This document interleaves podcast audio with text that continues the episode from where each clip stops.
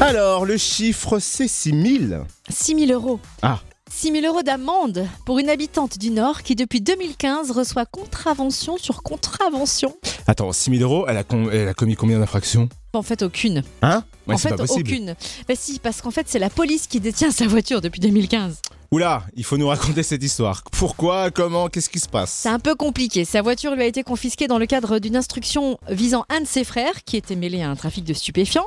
Elle, de son côté, n'a pu justifier les fonds ayant permis l'achat de son véhicule, donc il lui a été confisqué et elle a été mise en examen pour blanchiment d'argent. Bon, là, je suis l'histoire, ok Sauf que depuis, elle reçoit régulièrement des amendes pour stationnement illégaux et excès de vitesse. Plus de 60 contraventions. Oh là là. Il y en a pour 6 000 euros sans compter les rappels. Mais 6000 euros, Et en t'imagines prime, elle a perdu son permis de conduire. Mais c'est fou, cette histoire est dingue. Alors, bien sûr, hein, elle fait des recherches, elle a appris que c'est la PJ de Versailles qui possède sa voiture depuis 2018. Ses papiers auraient donc dû être mis à jour, la carte grise aurait dû être barrée, hein, Bah. comme on fait quand voilà. Ouais, ouais. Ça n'a pas été fait.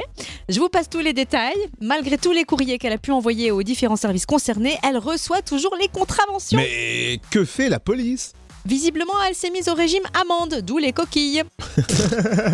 Belle coquille pour elle. hein. Ah là, oui